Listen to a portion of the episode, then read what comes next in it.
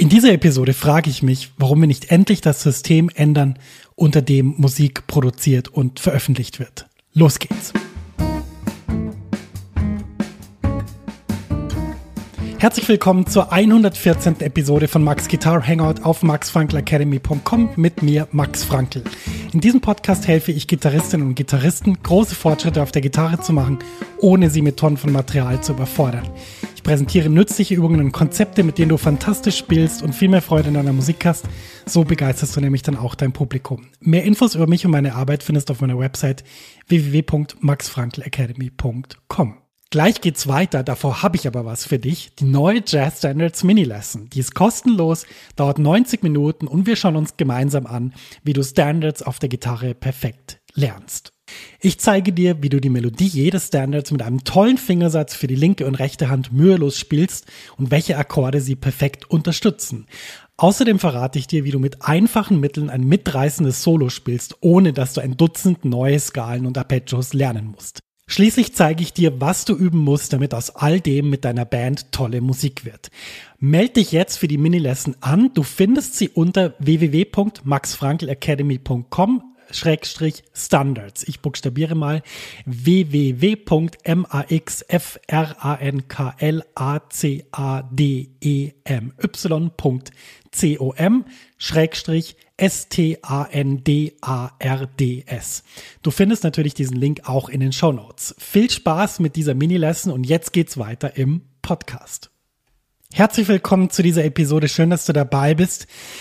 Ja, heute mal eins der schwierigen Themen, die so im, in der gesamten Musikbranche so umherwabern. Und ich meine jetzt nicht, welche Skala man über C, Moll 7, B5 spielen kann, auch ein schwieriges Thema, aber ein anderes schwieriges Thema, sondern das Thema, naja, ich habe mich so gefragt jetzt während des vergangenen Jahres, was passiert eigentlich gerade so in der Musikszene? Und ich habe vor einigen Wochen ähm, mal wieder mit meinem Lieblingstoningenieur zu tun gehabt hier in Zürich, der übrigens auch dafür verantwortlich ist, ähm, warum ich so klinge, wie ich klinge. Also nicht, dass ich ohne ihn nicht so klingen würde, aber äh, wir haben eine super Zusammenarbeit und ich bin sehr, sehr glücklich, dass mein Gitarrensound so klingt im Studio, wie er klingt. Das liegt auch ganz stark an seinem Ohr und an seinen Fertigkeiten. Das nur nebenbei. Also Leute, haltet euch die Toningenieure warm, die euch gut klingen lassen. Das ist ganz wichtig. Ähm, was ich aber sagen will, ich habe mich mit ihm unterhalten unterhalten.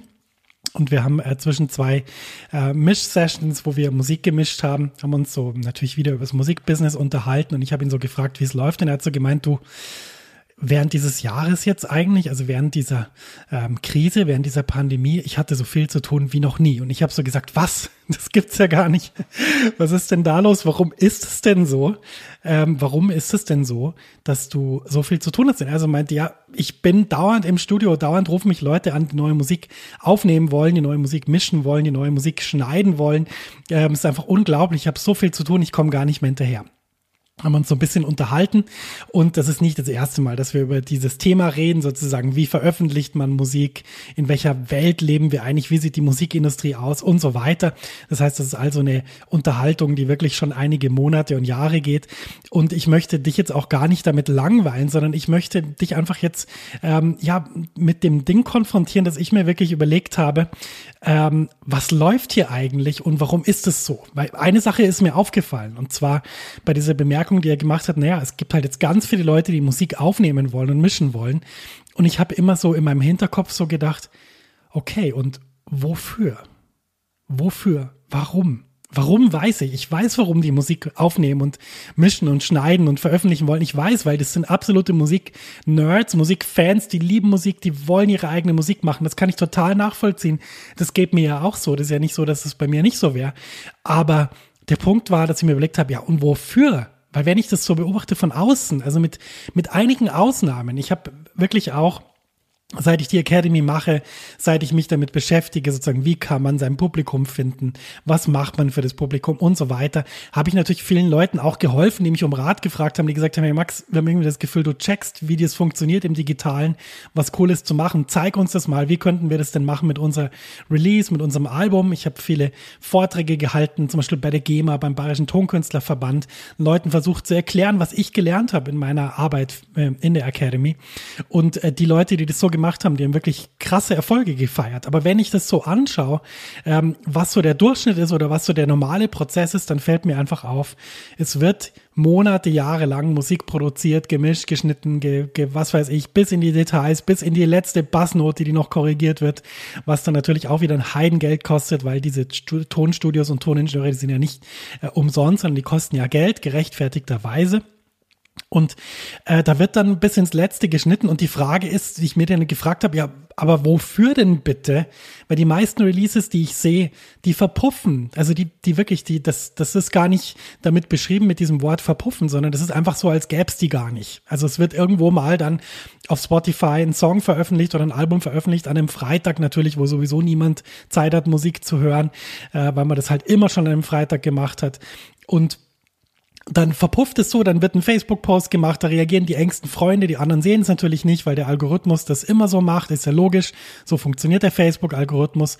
Und dann verpufft es so und ich denke mir immer so, Leute, Leute, dafür habt ihr jetzt Monate und Jahre lang gearbeitet, dafür habt ihr Geld investiert, dafür habt ihr jetzt ähm, eure, eure, ja, wie soll ich sagen, eure Zeit eingesetzt, damit das so verpufft, ist das euer Ernst, das könnt ihr doch nicht machen, warum tut ihr das? Und ähm, wie gesagt, ich habe nichts dagegen, dass man Musik veröffentlicht. Ich bin Musiker mit Leib und Seele. Es wird auch wird sich auch nie in meinem ganzen Leben ändern. Ich liebe Musik, aber ich muss doch sagen, ich verstehe nicht, wieso wir nicht einfach das System ändern. Denn das System funktioniert ja offensichtlich so nicht. Wenn wir uns jetzt mal überlegen, na, wie hat das System früher funktioniert oder wie hat das System funktioniert, bevor es eine Pandemie gab? Na, natürlich ganz einfach. Das System hat so funktioniert, dass halt diese Tonträger, die man dann produziert hat, die konnten natürlich verkauft werden. Und zwar wo? Auf Konzerten. Genau. Das ist einer der, Grund, der Gründe, warum man auch viel spielt, weil man natürlich auf Konzerten nicht nur ähm, ich sag jetzt mal, Fans treffen kann und Leuten ein tolles Erlebnis bieten kann, sondern auch, wenn man was zu verkaufen, zu anzubieten hat. Wenn man sich das mal anschaut, viele Bands, bei denen es relativ gut läuft, da wäre man wirklich überrascht, wenn man wüsste, Mensch, wie viel ähm, Einnahmen für deren Karriere, für deren Leben kommen eigentlich tatsächlich dann auch über so Verkäufe wie Tonträger bei Konzerten. Das ist nämlich gar nicht so wenig. Das macht ganz schön viel aus. Und natürlich macht es total Sinn, wenn man jetzt zum Beispiel nicht weltberühmt ist, dass man dann einfach ein paar Gigs macht und ähm, ein paar CDs oder ein paar Langspielplatten oder was auch immer verkauft um dann auch dafür zu sorgen, dass man natürlich neben dem, neben der Gage, die man hoffentlich fürs Konzert auch bekommt, anderes Thema, Klammer auf, ähm, dass man da auch dann noch mehr Geld verdient. Und der Punkt ist jetzt, ich will sozusagen gar nicht sagen, was richtig oder falsch ist. Ich will einfach nur sagen, mir fällt auf, dass ähm, dieses System so einfach nicht mehr funktionieren kann, wenn man nicht auftreten kann. Dass aber trotzdem alle natürlich sehr, sehr viel Musik produzieren und so weitermachen, als hätte sich gar nichts geändert. Und meine These ist einfach, oder mein, mein Appell ist einfach, wieso ändern wir nicht einfach das System? Wieso, wieso ändern wir das nicht einfach? Und ich kann es nur von mir ausgehend sagen, dass seit ich sozusagen in der Academy gesagt habe, okay, ich will ich will jetzt nicht mehr, dass, dass ich sozusagen, ich produziere Musik und dann schicke ich das raus und dann sollen alle finden, oh, was für ein toller Gitarrist und so, sondern wo ich gedacht habe, Mensch, das sind Leute, ich will Leuten was beibringen, ich möchte, dass Leute ähm, was lernen können, ich möchte, dass Leute Spaß haben. Und äh, ich sozusagen mein, meine Aufmerksamkeit geschiftet habe von dieser, von dieser Art und Weise. Ja, jetzt bringe ich einfach Musik unter die Leute zu, ich mache was mit den Leuten, ich will eine Gemeinschaft bilden ich kann einfach nur sagen, dass sich mein Leben zu 100.000 Prozent verbessert hat seitdem. Weil äh, der, der sozusagen die Position, einfach nur zu sagen, ja, hier ist meine Musik, find mich toll, das ist eigentlich eine ziemlich blöde Position. Das ist eigentlich so ein, ja, keine Ahnung, so, so ein Punkt, wo wo, wo man immer darauf angewiesen ist, dass ein jemand anders toll findet. Und das, das sorgt im schlimmsten Fall natürlich auch dafür, dass man Musik macht, die man vielleicht gar nicht machen will, einfach nur, weil man irgendwann mal das Gefühl haben will, dass ein jemand toll findet. Ja, Punkt hinter dieser These. Ähm, worauf ich hinaus will, ist Folgendes. Und zwar, ich möchte einfach ein Bewusstsein dafür schaffen, dass in der heutigen Zeit, also mit den heutigen Möglichkeiten mit Spotify und Co. und ähm, digitalen Albumverkäufen und so weiter, dass einfach niemand oder sehr, sehr wenig Leute, die ihre Musik machen, die ihre Musik mischen, die ihre Musik mastern lassen, die ihre Musik zum Verkauf anbieten, überhaupt nennenswert damit irgendwelche Art von Einnahmen generieren können, damit sie das weitermachen, was sie machen. Und ich möchte einfach dazu aufrufen, dass wir uns grundsätzlich mal überlegen, Moment, wofür war das eigentlich? Was, was war eigentlich das Interessante an Musik? Was hat mich dazu gebracht? Und ich kann nur von mir persönlich sagen, ich habe irgendwann realisiert, ähm, also ich habe verschiedene Sachen realisiert. Punkt eins war, die Musik, die ist beim, trotzdem bei mir, auch wenn ich sie niemandem vorspiele. Also sprich, wenn ich mich hinsetze und selber Gitarre spiele, ich bin trotzdem gleich in der Musik, wie wenn jemand zuhört. Natürlich ist es ein anderer Zustand, natürlich fühlt man sich anders, ich fühle mich anders, aber die Musik ist trotzdem da. Das war schon mal für mich einfach eine, eine Bemerkung äh, oder eine, ja, ich habe einfach das festgestellt, sozusagen für mich selber, die mich extrem weitergebracht hat. Aha, die Musik ist trotzdem da auch wenn da niemand da ist, der zuhört. Das ist interessant. Das heißt, es geht mir wirklich um die Musik. Es geht mir nicht um irgendwelche Äußerlichkeiten, dass mich jemand toll findet oder äh, das findet, dass jemand findet, dass ich toll Musik spiele oder so, sondern es geht mir um die Musik an sich. Das war schon mal für mich die erste ganz spannende Erkenntnis. Die zweite spannende Erkenntnis, die ich hatte, war, ich mag eigentlich den Leuten nicht hinterherlaufen und sagen, bitte find meine Musik toll. Ich mag diesen Zustand nicht. Ich mag frei sein in dem, was ich mache als Musiker, als Gitarrist. Ich will die Musik machen, die mir wirklich gefällt. Egal, ob das 100.000 Leute gut finden oder 100 oder 10, ist mir vollkommen wurscht. Ich möchte das machen, was ich will. Das war das, was ich auch festgestellt habe. Dann habe ich festgestellt, naja, also irgendwie ähm, nur so Musik zu machen, finde ich auch ein bisschen langweilig, ehrlich gesagt. Also ich meine, klar, Musik ist toll, Musik macht Spaß, aber ich wollte eigentlich viel lieber mit Menschen arbeiten. Und ähm, Menschen was bieten, Menschen mit Menschen mich austauschen, Geschichten erzählen für Menschen, hören, was das Feedback ist auf Geschichten. Und wenn ich mir das jetzt so anschaue, die, die, die, diese Sache, die ich jetzt aufgebracht habe in dieser Podcast-Episode, wieso an, ändern wir das System nicht? Ist, wieso ändern wir das System nicht und sagen einfach, wir machen Musik für Menschen, für eine bestimmte Gruppe von Menschen. Wir machen Musik für zum Beispiel die Leute, die wir erreichen können, zum Beispiel über unsere Mailingliste. Das sind unsere Nummer eins Fans sozusagen. Wieso fangen wir nicht an und machen Musik für diese Menschen? Denn wenn wir das machen, dann sorgen wir dafür, dass wir wissen, für wen wir das machen, dass wir wissen, wer zuhört und dass es einen Austausch gibt. Und das finde ich extrem wichtig. Und deshalb frage ich mich, neben all den Leuten, die jetzt ganz viel Musik produziert und aufgenommen, geschnitten und gemastert haben, wieso wird nicht mehr das gemacht, dass die Leute einfach sagen, okay, ich, ich überlege mir, für wen ist das und was soll das? Und ähm, so, sozusagen, wer ist das, der meine Musik hört? Weil sobald man nämlich das anfängt, kann man anfangen, seinen eigenen Tribe zu bauen. Und das geht nicht nur in der Gitarren Academy, sondern das geht natürlich auch mit der eigenen Musik.